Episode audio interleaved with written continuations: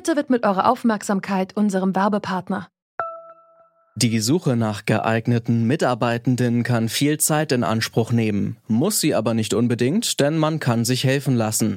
Zum Beispiel mit den Premium-Stellenanzeigen von Indeed, denn damit wird eure Stellenanzeige in der Suche sichtbarer und Bewerberinnen und Bewerber werden schneller auf euch aufmerksam. Indeed schenkt euch jetzt 75 Euro Startguthaben für eure Premium-Stellenanzeigen. Klickt dazu auf den Link in den Show Notes. Es gelten die AGB.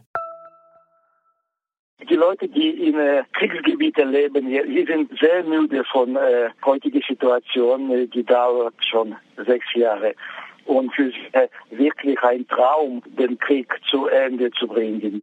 Das sagt der ukrainische Schriftsteller Andrei Kurkov über die Menschen, die in der Ostukraine zwischen den Kriegsfronten leben.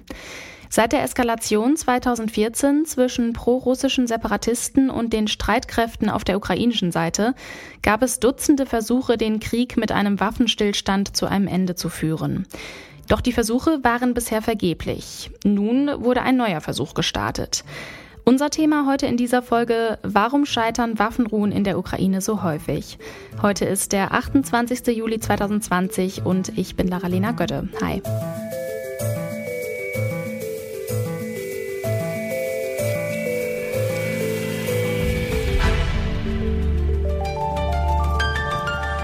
Zurück zum Thema. Der Krieg in der Ukraine dauert seit 2014 an. Immer wieder wird zwischen der ukrainischen Armee und den prorussischen Separatisten verhandelt. Eine Lösung für den Konflikt findet man nicht. Und jetzt steht auch die vor kurzem beschlossene Waffenruhe auf wackeligen Beinen. Beide Seiten werfen sich schon nach kurzer Zeit vor, die Waffenruhe gebrochen zu haben. Wie die Lage denn nun aussieht und was der Waffenstillstand für den Konflikt in der Ostukraine bedeutet, darüber habe ich mit Dennis Trubetskoy gesprochen. Er ist freier Journalist und lebt in der Ukraine. Ich würde hier wahrscheinlich damit anfangen, dass äh, dieser Glaube daran, dass diese Waffenruhe tatsächlich den Konflikt löst und dass es äh, an der Frontlinie gar nicht mehr geschossen wird, die ist wahrscheinlich ein bisschen naiv und übertrieben. Was wir gestern gesehen haben, was wir heute sehen, ist im Grunde genommen, dass die Situation halbwegs ruhig bleibt. Aber beide Seiten haben tatsächlich äh, vereinzelte äh, Verletzungen der Waffenruhe gemeldet. Also was ich wirklich an dieser Waffenruhe an sich wichtig finde, ist eben, dass an der Frontlinie selbst das Schießen äh, stoppt, weil dort hat sich seit 2015 äh, positionstechnisch sehr, sehr wenig geändert und äh, dass dort immer noch Menschen sterben, ist ziemlich sinnlos und jeder Schritt, der, äh, hier, der diesbezüglich in die bessere Richtung geht, ist aus meiner Sicht hier gut. Sie zählen 29 vergebliche Versuche der Waffenruhe. Wer hat denn so ein Interesse daran, dass der Konflikt weitergeht? Warum wird die Waffenruhe ständig gebrochen? Ich glaube nicht, dass, äh, äh, dass die Seiten wirklich an sich jetzt ein wahnsinnig großes Interesse daran haben, dass der Konflikt an sich weitergeht.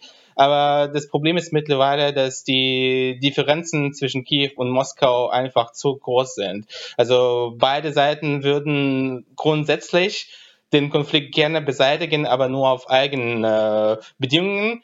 Und äh, für Russland wäre es grundsätzlich eine ganz schöne Situation, bei der der Donbass äh, quasi in die Ukraine zurück, äh, zurückkehrt, aber eben mit einer erweiterten Autonomie. Und das ist aber für die Ukraine jetzt nicht ganz gut und nicht ganz passend, weil Moskau in diesem Fall wahrscheinlich doch einen größeren Einfluss auf die Region immer noch haben wird. Und im Minsk-Abkommen, also in dieser Friedensvereinbarung vom Februar 2015, ist eigentlich vorgeschrieben, dass die Lokalwahlen dort äh, noch vor der Übergabe der Kontrolle über die Grenze zwischen der Ukraine und Russland in der Ostukraine an Kiew stattfinden sollen. Und das ist tatsächlich so ein bisschen der Punkt, an dem es knackt. Also um das Ganze jetzt möglichst einfach zu formulieren, die Ukraine möchte jetzt nicht, dass die Lokalwahlen, die ganz, ganz wichtig für diesen Friedensprozess sind äh, oder werden sollten, dass die dann stattfinden, wenn die Ukraine die Region gar nicht kontrolliert. Äh, die Ukraine fürchtet, dass äh,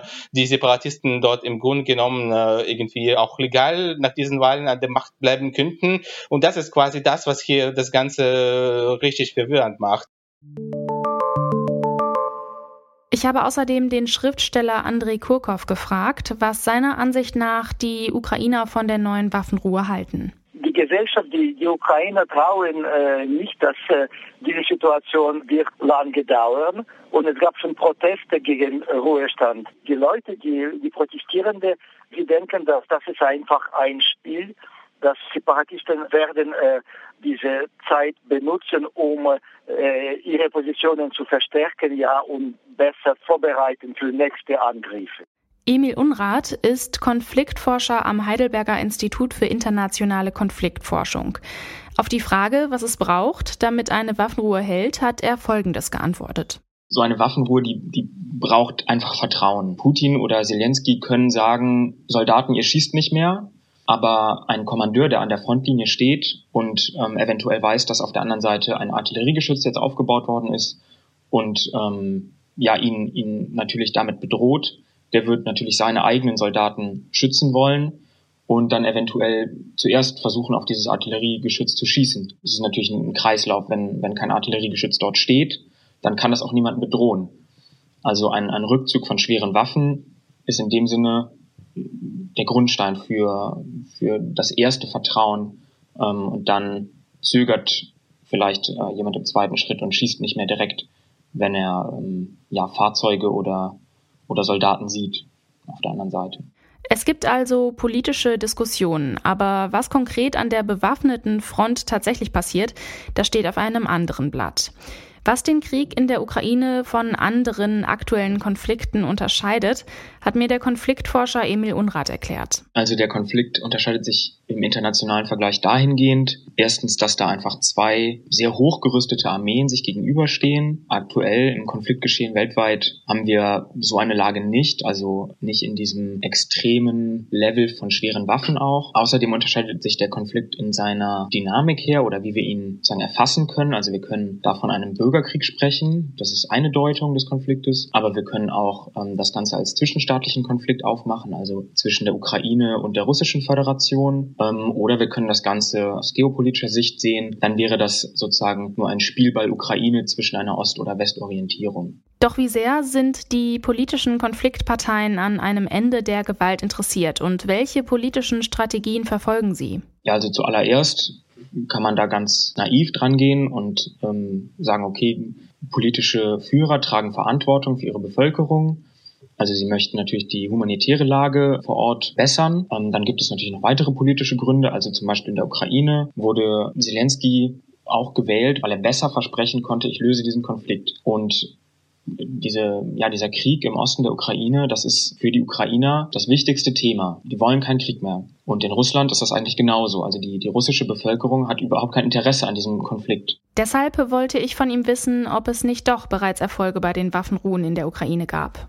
Ja, also es gibt seit 2014 immer wieder ähm, Waffenruhen, die ausgehandelt werden. Der prominenteste darunter sind die Minsk-Verträge. Also 2014 wurde Minsk I ausgehandelt und dann im Februar 2015 Minsk II. Dann gibt es aber jedes Jahr auch wieder neue Waffenstillstandsverhandlungen oder die werden dann auch unterzeichnet. Ähm, beispielsweise zum Osterfest gibt's das, ähm, zum Schulbeginn oder ähm, während der Ernte im Herbst. Und Erfolg zeigt sich sozusagen dann darin, dass dann wirklich für ein oder zwei Wochen die Waffen wirklich schweigen. Erstens werden natürlich einfach weniger Menschen dann getötet oder verwundet. Und ein ganz großer Faktor ist natürlich auch, dass die Menschen in der Region dann ja wesentlich weniger Einschränkungen ähm, in ihrem Leben ganz alltäglich, ähm, aber natürlich auch ähm, existenziell hinnehmen müssen. Also ähm, sie können zum Beispiel über die Grenze, über die ähm, Frontlinie hinüber. Das ist ein ganz großer Faktor, dass sie das können, weil sie ähm, auf Pensionen angewiesen sind. Also in der Ostukraine oder in den separatistischen Gebieten wohnen eben sehr viele ältere Menschen und die müssen in den Westen, also in die Ukraine,